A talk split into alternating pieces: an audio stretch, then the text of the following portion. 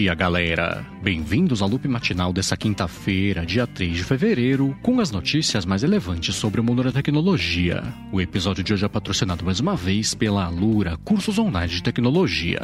Quem fala aqui é o Marcos Mendes e hoje no seu loop matinal do Loop Infinito eu vou começar falando sobre a Netflix que finalmente vai começar a dar a opção do pessoal tirar conteúdos daquela lista continuar assistindo. Ela tá começando a liberar isso tanto nos apps dela, então mobile e de TVs também, quanto na plataforma web, é só entrar no conteúdo que está na lista e depois selecionar a opção para tirar, na verdade, da lista de continuar assistindo. Essa opção de remover algum conteúdo da lista de continuar assistindo, que você vê, sei lá, às vezes um episódio só de uma série, ela fica lá para sempre. É uma coisa que ela vinha testando já com umas pessoas já faz um tempo, mas finalmente agora vai pintar isso como recurso oficial para ser liberado para todo mundo. E ainda que das coisas da plataforma, tem mais dois jogos lá naquela iniciativa dela, que é a Netflix Games. O primeiro jogo que pintou foi um RPG chamado Dungeon Dwarves e o segundo era bem esperado, foi o Hextech Mayhem, que é um spin-off lá da franquia League of Legends. Nesse game, o jogador tem que seguir o ritmo da música para poder vencer os inimigos, e eles chegaram tanto já na Netflix Games lá pro Android quanto também pro iOS, para quem assina já Netflix. E ainda sobre o mundo dos jogos, a produtora Team 17, que faz aquele, na verdade é aquela franquia toda Worms, anunciou que ia começar a vender NFTs lá dos bichinhos e desistiu 24 horas depois. A Team 17 anunciou que ia começar a vender diversas NFTs que eles chamaram lá de Meta Worms NFTs, e isso, claro, né, começou, era bem previsível que acontecer isso, né, começou uma reação bem grande por parte de todo mundo.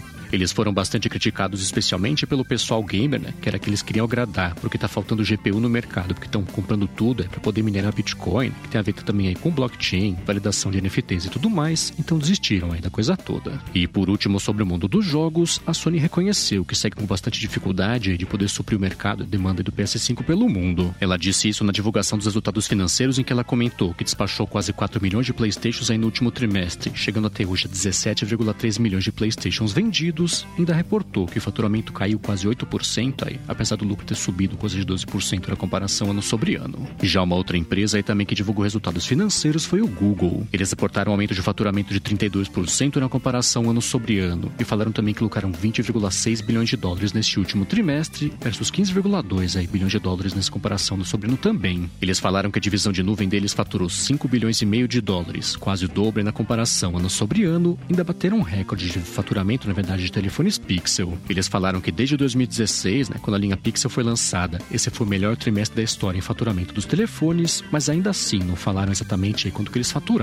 Eles seguem incluindo o faturamento da linha Pixel na categoria Outros, que eles falaram, né, que faturou aí 8,2 bilhões de dólares, aumento de 22% aí também na comparação ano sobre ano. E ainda sobre as coisas do Google, eles estão liberando no iPhone e no iPad também agora, só que em alguns países por enquanto, o acesso a VPN para quem assina a plataforma Google One de espaço extra lá no Google Drive, né, também de Google Fotos. Essa função de VPN estava disponível já no Android e está pintando agora também no iOS, mas tem um patamar mínimo aí, tem que assinar pelo menos 2 TB lá de espaço por mês. A parte chata sobre isso é que pelo menos por enquanto, isso não está disponível ainda nem no Brasil e nem em Portugal, mas está disponível, por exemplo, em países tipo Estados Unidos, Reino Unido, Canadá, Alemanha e também na França. E por último, hoje sobre as coisas do Google, ele está mudando um pouquinho lá a interface dos vídeos em tela cheia, né, no aplicativo lá do YouTube, tanto no Android quanto no iOS. Agora, num vídeo em tela cheia, quando a pessoa toca na tela para conseguir acessar os controles de reprodução, aparece embaixo na esquerda também o botão de like e dislike, botão de comentário também, botão de copiar lá o link do vídeo ou de share também, né, para poder distribuir lá para mais plataformas. O YouTube falou que esse jeito mais fácil de acessar esses conteúdos complementares é uma coisa que vai pintar aos poucos e é pra galera nas próximas semanas, quando tá vendo um vídeo em tela cheia no aplicativo do YouTube. E caso você queira ver a interface velha e nova, né, para poder comparar, ver como é que tá ficando, tem link aqui na descrição. Bom, a seguir eu vou falar sobre a preparação da Samsung para anunciar os produtos novos aqui no Brasil, né? Que devem ser telefones e também tablets. Mas antes disso, eu vou tirar um minuto aqui do episódio para agradecer a Lura, cursos online de tecnologia, pelo patrocínio aqui mais uma vez do podcast. Na Lura, os cursos são voltados de verdade para você aprender novas habilidades. E aí, a cada curso que você faz, você consegue ter uma ferramenta nova, né? Aprende uma coisa nova, técnica nova também, que vão turbinando o seu currículo e sua capacidade de fazer as coisas. É por isso que a gente vê tantos casos de alunos da Lura que mudaram de vida lá depois de estudar com eles, seja porque conseguiram, por exemplo, subir um degrau na carreira, conseguiram também mudar de área ou até entrar também no mercado de trabalho. Isso vale para as áreas de programação, design também, área de marketing, ciência de dados e também administração. E no link alura.com.br barra loop matinal, você dá mais piada nos depoimentos aí do pessoal que mudou de vida depois de estudar com eles e você vê que você pode ser o próximo. Além disso, com esse link também, você tem 10% de desconto para estudar na Alura, então acessa lá, alura.com.br barra. Muitíssimo obrigado, Alura, pelo patrocínio contínuo aqui do podcast.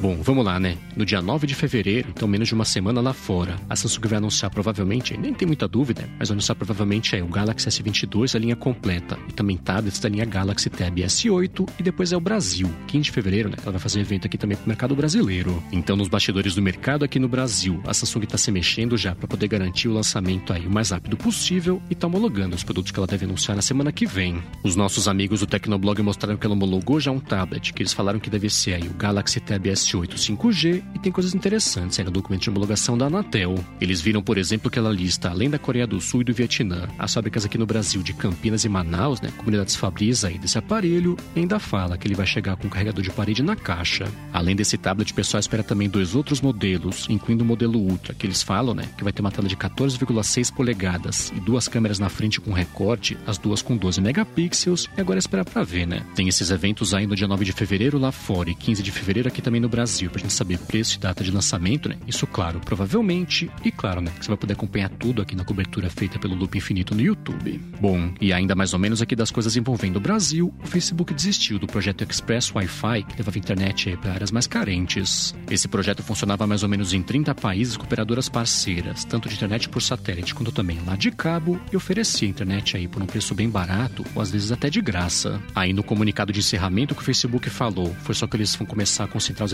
deles aí em outras iniciativas de acesso barato à internet, mas pode não ter sido, né? Só isso aí que levou ao fim do projeto. O que rola que pintou faz uns 10 dias no Wall Street Journal, uma matéria falando sobre esse projeto do Facebook, né? De internet ou barata ou de graça, que tá cobrando o pessoal de forma inesperada e indevida também pelo uso de dados, e é por ter sido isso, né? Que acabou com esse projeto de vez aí, que podia ou não já tá na berlinda lá na empresa.